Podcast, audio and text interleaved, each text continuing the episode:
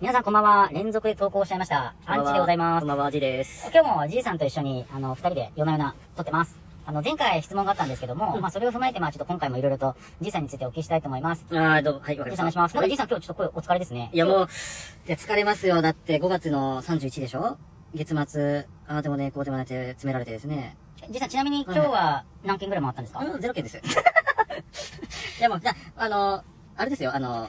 そういう時もあって僕はいいと思うんですよね。実際営業マンはなんか1日10件回れとかいろいろ言われてるんあーですあけりど、じますいさんあのり今日の回った件数はゼロ件。あありがとうございます。まあ、でそれ、あの、回る時はちゃんと回りますけども、今日も月末ですし、で、あの、社内でも怒られてききてますから、あのあー今日も僕はやらないと。もじゃあ今日もまた例の感じで、うやらない。もう今日はやらない。お前、お前なんとかってまた言われるんですかお願いします。お前、あ、まあ、あの、殺すぞと。ああ、やっぱ言われるんですねそう。なんて怖い会社だこれ。よく3年間も勤めますね。まあ、ね、 あの、家族いますからね。そこはまあ、踏ん張ってやりますよ、しょうがない。まあ、まあ僕らもやっぱお金のためにやっぱ尻尾振って、うんまあ、まあ上司の靴を舐めるぐらいで。いやいや、まあでもほん、あの、極端な言い方だけど、本当そうだと思いますよ。ただ、その女子にね、こう、歯向かうんだったら、それなりのやっぱり、ね、数字だったり、あのー結果をやっぱ出し、出なきゃいけないと思うんです。でもじいさんは噂聞いたんですけど、うん結果も出さずに歯向かったんですよね。あのー僕はちょっと特殊で、あのーそう、あのー結果出せないけども、逆切れするっていう、あら、荒技をですね、やってのけてるんです。ああ、でも実際に僕ら営業マンの中でやっぱヒーローだと思うんですよ、やっぱそういうの。まあ実際みんな言えずに、うんうんうんひたすら謝って決めますっていうちょっと、そうそうそうそう。歌い文句ですけど、その中でやっぱじいさんはやっぱ尖ったエッジの聞いたそう。あ逆のーに殺すぞって言い返すんですね。あの、あの、まあ、あれですよ、やっぱり社会人として、その殺すぞっていうの言われて、僕はこ、お前を殺すぞって僕も言いたいけども、それはもう心の中でですね、あの、閉じ込めて、内心は思ってますよ。あいつぶち殺すぞ。あんまちょっと殺すっていうのはあんま、ちょっと表現良くない ので、 あー倒すぞと。そうだ、そそうういうことですでいね。きましょそうう。ギャフンとやっぱ言わしたいっていう、それは、あのね、あの、後で話すかもしれないですけども、まあ、この数字で、あの、見返してやりたいっていう気持ちは常日頃僕は持ってますよ。ああ、で、ちなみに今月はいくら売れたんですかえっと、0円です。ああ、ありがとうございます。今日もゼロ件回った後のゼロ円。うんそこで逆切れでぶっ倒すぞと。そうそうそうそう。そのぐらいのやっぱり気持ちがね、あの、もう、時には必要なんです。コロナ禍ではやっぱそういった気持ちも必要ですよ。やっぱ皆さん、やっぱ、こういうちょっと39歳を、の先輩がいると、やっぱちょっとこう、安心しますね。安心するし、やっぱね、こういう、何やってもダメな今時代じゃないですか。で、そういった時はもう誰かがやっぱりこう、ね、あの、歯向かわなきゃやっていけないですって。ありがとうございます。じいさんの今日の本音を聞きましたので、ちなみに、あのーはいはい表現としては、あの、ぶっ殺すぞっていうのは、ちょっと、今回限りでぶっ倒すってことなので、うんちょっとあまりクレームとかお控えいただければと思いあまあす。ー、わかりました。はい。じゃあ実際ちょっと僕、ご今めん日なさいごめん、なさあいのー営業、まあ僕も営業マンなんですけども、うん回ってて、ちょっとふと思ったのが、はいまあ実際に前回ちょっと質問も一個忘れてたんですけど、うん実際その、まあ勤めてた先で、うんまあ辛いことがあった時とか、うん実際ちょっと続きなんですけど、じいさんってどういうことで発散をしてるんですかそのまあ、一人抱え込むとやっぱ鬱になる人もいらっしゃいますし、あああ、そうですね。あのー、それすごいいい質問だと思うんですけりがどとうご、ざいます。人それぞれその発散方法で違うと思うんですよ。あのー、ただ、本当にこう、ね、自分の中で抱え込んじゃうと、やっぱこういったの、でも、ね、負のスパイラルに陥りますし、もう、ね、行くとこは行くと、あのー、うつ病とか、そういう病気になっちゃう人もいらっしゃるので、もうそういったところはもう、ね、あの、早く発散方法を探さなきゃいけないと思うんですよね。で、僕の発散方法は、まあ、あの、同期とか、えっ、と、地元の友達に、その、話す。やっぱ、気持ちを伝えるっていうのが多分一番発散方法なのかなと思います。あと、あのーまあ、ありきたりですけど、まあ、体動かしたり、あのーをやると頭がスッキリしたりもしますし、そういったところですかね。ちなみにその体を動かしてスッキリするって、うん、うん。どこを動かすんですかあのあ、出ました。はいちょっとここはあの、大人のー、時間なんで。いや、いやでであも、でも、あのー大事、多分聞、聞いてる人はそこが一番ね、知りたいと思うんあです知けりどたい。教も。えて僕知りたが、い。僕があの、体動かしてた普通のランニングとかですよ。でもあ僕聞いた中では、あのー例えば、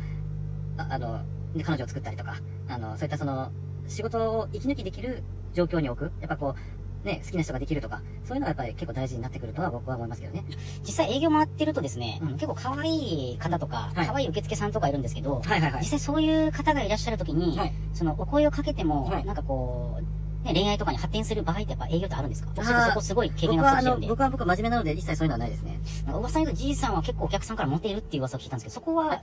当ですかはい、なんあか、いや僕はあまり、あのーそういった認識はないですけれど、けど、あのー何かはですね、やっぱお声いただいて、まあ、番号交換してくださいと。あうん、ー言われるのはありますね。で、その後、まあちょっと、ね、ご飯に行ったりとかは、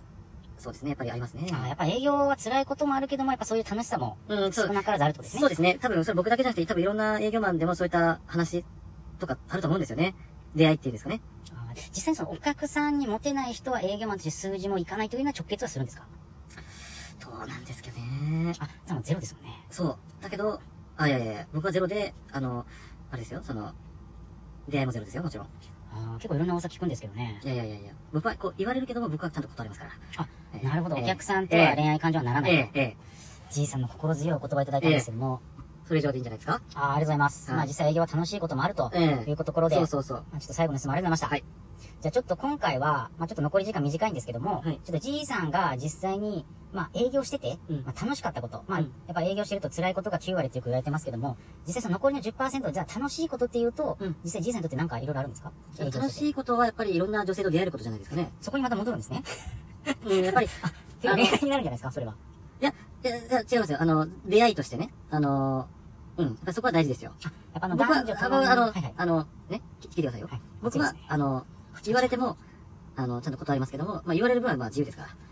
言われたい放題みたいなところはありますよ。あ言われることによって自分の、うんうんちょっとプライドというか、うんうんあの自分のまあ個性を確立しているということで、あそうそうそう、自己満のところはありますよね、やっぱりね。やっぱそこが楽しいっちゃ楽しいんですうよんね。ですですです。あ他に楽しさってあります他にその、例えば、うん同期と一緒に愚痴って面白い話したりとか、ああ、それはもちろんありますね。やっぱり同期の、あの、友情はでかいと思いますよ。実際その同期と面白い話したってなんか面白いことあったんですか最近。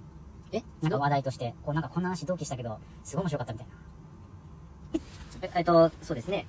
あの、やっぱ動機と、あのこう、愚痴の言い合いとかですね。えー、そういったところは一番発散。まあ、あと、まあ、動機ですから、まあ、共感してくれる人も多いですからね。やっぱこの共感ってやっぱどう、やっぱ一番大事なんで、あのどんなにまあ、間違ったことだとしても、やっぱり同期なんだから、まあ、共感する人がね、一人二人いた方が、あの、いいと思うんですよね。まあ、逆に言ったら同期なんだから、やっぱ共感しなきゃいけない。えー、本当の間違ってるとこはダメですよ。なんか物を盗んだりとか。えあーー、そういうのはダメですけども、やっ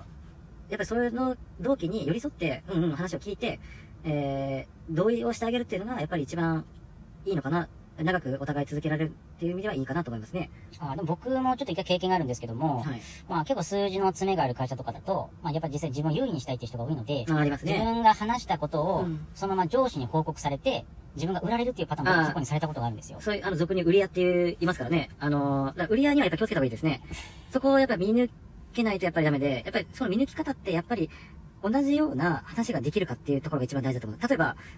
自分の、あの、恋愛あー。話でどういう恋愛をしてきたかとか。僕結構下ネタ好きですけどね。まあ、そう、やっぱ下ネタも一つですし、そう、下ネタが僕は全然ダメですと。えー、いや、しあの、恋愛とか全然僕ダメですっていう人に対しては、ああのー、多分、売りや、売られる確率が高いのかなと思いますね。あーなんかその経験あるんで、実際売られて、うんまあ本当それをきっかけに今吊るし上げとか。そうそうそう。あなのっちゃ通んで称売り屋って言うんですよね。あー僕も初めて売り屋って聞きました。あの、これ多分今多分作った言葉じゃないのかなって僕思ってるんでいすやけいど。やいや、これはもう、れっきとしたその、用語であります。売り屋。え営業業界のうん。共通語、うん売り屋。売り屋。あ気をつけてくださいじ。ゃあちょっと今回のお題は売り屋ということで、そうそうそうあのーまあちょっと中途半端な区切りになったんですけども、うんうんまあ前回の質問を含めて、はちいょっとじいさんからまたご質問いただいて、そうですまあね今後ちょっと本当に営業って、まあうん楽しいことあるんだぞと、うんいうことを、まあ次回こそは、ちょっとうんご質問させていただければと思います。はいわかりましたはい、よろしくお願いします。おーいおいっすおいっす